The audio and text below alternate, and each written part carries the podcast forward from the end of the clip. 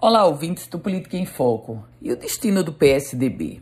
Afinal de contas, o PSDB é hoje o maior partido na Assembleia Legislativa, tem metade dos deputados, 12 dos 24 deputados, mas é uma legenda rachada. De um lado, a ala dos deputados, que é oposição ao governo do Estado. Do outro lado, a ala dos parlamentares, que é situação ao governo do estado. E agora vem declarações do presidente da legenda, o deputado estadual Ezequiel Ferreira. Finalmente rompeu o silêncio.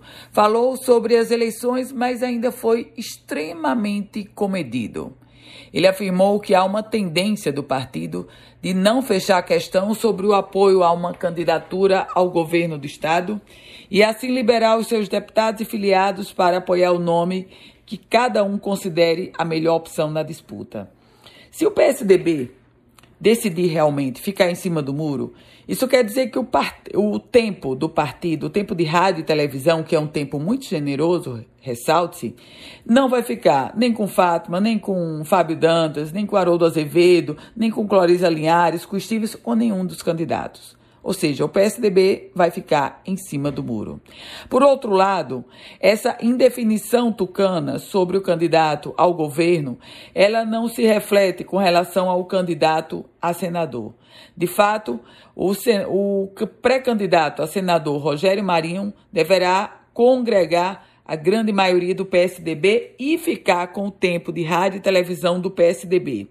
O próprio presidente da Assembleia, Ezequiel Ferreira, esse, não teve nenhuma dificuldade em declarar apoio a Rogério Marinho. Agora, mesmo nós estando aqui falando sobre a situação do PSDB ao governo, é claro que tanto os candidatos de oposição quanto a candidata de situação vai fazer uma pressão muito grande para que o PSDB cele o apoio ao seu palanque. Mas é bem complicado em se tratando de um partido que está em cima do muro.